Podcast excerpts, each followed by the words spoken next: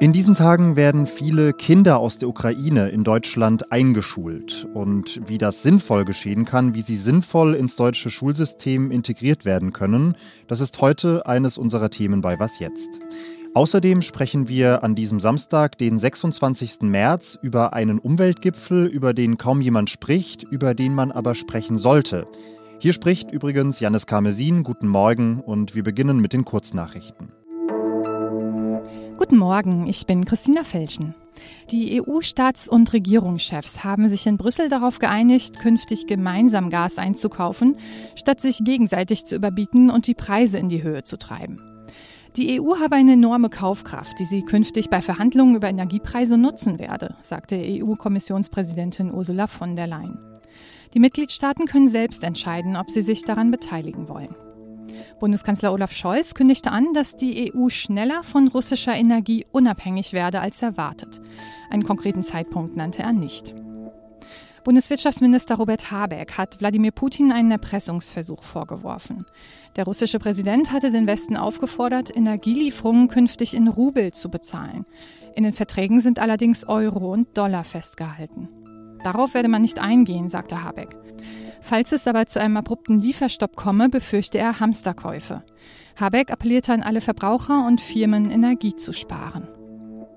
Frankreich, die Türkei und Griechenland wollen gemeinsam die ukrainische Stadt Mariupol evakuieren. Einzelheiten werde er in den kommenden zwei bis drei Tagen mit Putin besprechen, sagte Frankreichs Präsident Emmanuel Macron. Russische Truppen belagern die Hafenstadt seit Kriegsbeginn. Die verbliebenen 150.000 EinwohnerInnen leben dort unter katastrophalen Bedingungen. Mindestens 2000 Menschen wurden bereits getötet.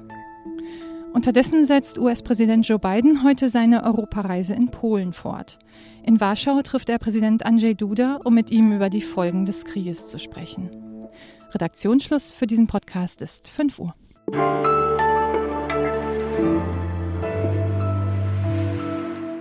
Mehr als 230.000 geflüchtete Menschen aus der Ukraine sind bislang in Deutschland registriert worden.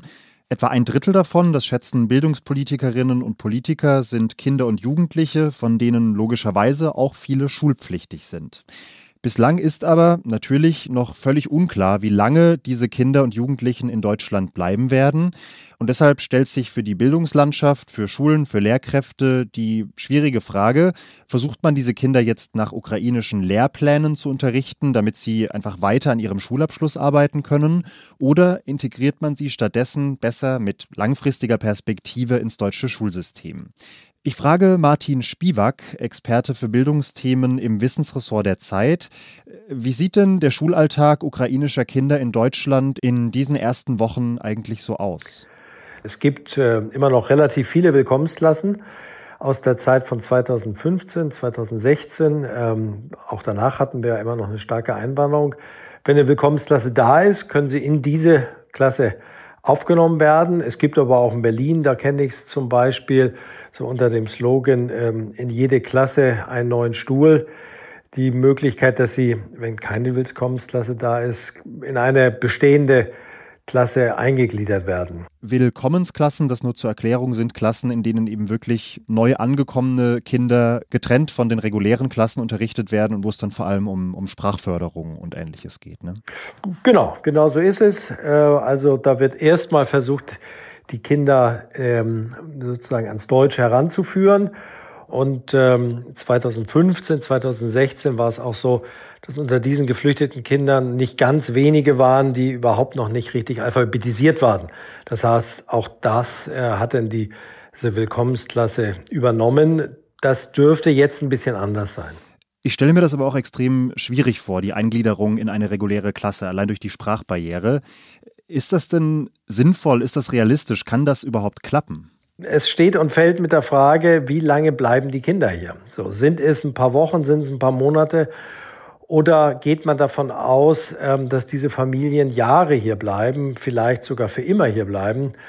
Und danach richtet sich natürlich, muss sich richten, die Beschulung hier in Deutschland. So, also gerade bei, ich sag mal, Jugendlichen, die jetzt kurz vorm Abschluss stehen, jetzt analog zum deutschen Abitur, ähm, da macht es erstmal wahrscheinlich Sinn, dass die hier ihren ukrainischen Abschluss in irgendeiner Weise machen können. Das heißt, ähm, dass die hier äh, weiter genau das lernen, wenn sie ein halbes Jahr noch brauchen, vielleicht oder ein Jahr, ähm, was sie dort in der Ukraine gelernt haben, damit sie erstmal diesen Abschluss haben, um danach zurückzugehen. Ganz anders sieht es wahrscheinlich beim Drittklässler aus, ähm, der dort zur Schule ging und jetzt vielleicht länger hier bleibt. Das ukrainische Konsulat hat jetzt kürzlich gefordert, dass die Kinder auf jeden Fall auch in Deutschland nach ukrainischem Lehrplan unterrichtet werden sollen, mit Verweis auf den Erhalt der nationalen Identität, also aus der Sorge heraus, dass die Kinder so den Draht zu ihrer Heimat verlieren könnten. Wie soll das funktionieren? Ich denke mal, es gibt ja weder ukrainische Lehrmaterialien für diese Lehrpläne noch das Lehrpersonal, das diese Inhalte vermitteln kann, oder? Ja, aber auch hier gibt es so ein paar Lichtblicke. Das, das eine ist die Möglichkeiten durch die Digitalisierung. Auch die Ukraine hat die Corona-Krise äh, durchlitten und durchleidet sie immer noch neben dem Krieg. Äh, und in dieser Zeit wurde auch ein digitales ähm, Schul- Unterstützungssystem aufgebaut, was, so sagen einige Experten, sogar besser funktioniert als in Deutschland. Das heißt, es gibt Lernplattformen, es gibt sogar nationale Lernplattformen und auf die kann man jetzt natürlich auch von hier aus zugreifen. Es sind auch einige Lehrkräfte unter den äh, Geflüchteten, aber es wird nicht reichen. Und insofern muss man schauen, ähm, wie man ja die verschiedenen Ansprüche auf der einen Seite eine Integration ins deutsche Schulsystem, auf der anderen Seite aber ähm, weiterhin äh, lernen in der Muttersprache und auch nach dem äh, ukrainischen Curriculum, wie man beides vielleicht ein bisschen verbindet und je nachdem, wie lange die Kinder hier bleiben, denn auch immer wieder Anpassung vornimmt. Und wie könnte so eine Lösung aussehen, die, die beide Pfade sozusagen verbindet, also die Integration in Deutschland, aber eben auch die ukrainischen Lehrpläne fortzusetzen? Ja, also so ein äh, Modell, was jetzt äh, so als Fachwort im Raum steht, ist das Drehtürmodell. Man kennt das so ein bisschen aus der Begabtenförderung. Da werden also begabte Schüler immer mal wieder aus dem Unterricht rausgenommen. Die können eigene Projekte machen. Und so stellt man sich das vielleicht auch vor. Also so ein bisschen simpel jetzt. Die Kinder kommen vielleicht in die Schule, machen in der ersten Stunde Englisch mit der äh, mit ihrer Stammklasse, sage ich in ihrer Deutschen, machen dann vielleicht zwei Stunden nach dem ukrainischen Lehrplan entweder mit einer äh, ukrainischen Lehrerin im besten Fall oder eben online und dann in der vierten Stunde machen sie zusammen wieder äh, Sportunterricht. So, das heißt, man hat beides ein bisschen, man hat die Integration, man hat den Kontakt aber das Ukrainische bricht nicht völlig ab. Das wäre so eine Möglichkeit. Das sagt Martin Spivak zur Perspektive ukrainischer Kinder in deutschen Schulen. Vielen Dank.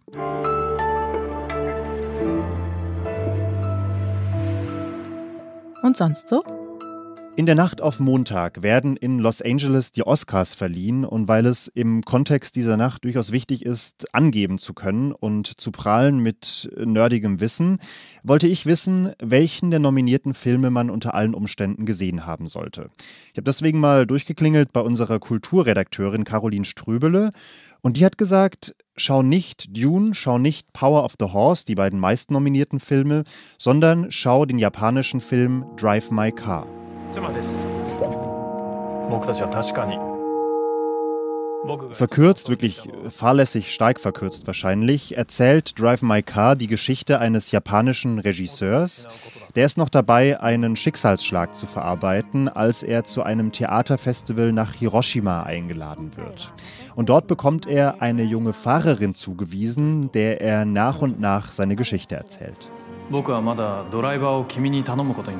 Und zu diesem Film sagt Caroline aus unserem Kulturressort das folgende. Wie diese beiden Figuren sich annähern auf diesen Autofahrten, wie sie eigentlich nicht durchs Miteinander sprechen, sondern einfach durch das Miteinander fahren und das Miteinander Musikhörens und Theatertexthörens zueinander finden, ist wahnsinnig schön erzählt.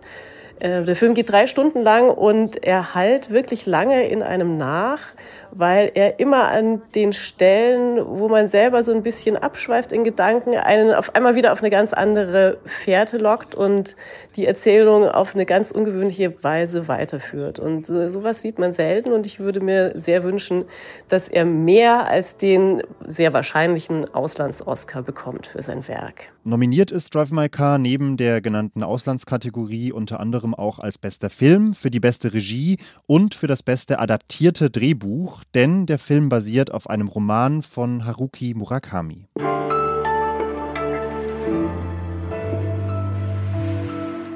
Ziemlich weit weg von der öffentlichen Wahrnehmung sitzen in Genf momentan Vertreterinnen und Vertreter aus ungefähr 200 Staaten zusammen und sie bereiten einen Gipfel vor, der ebenfalls weitgehend abseits des Radars segelt.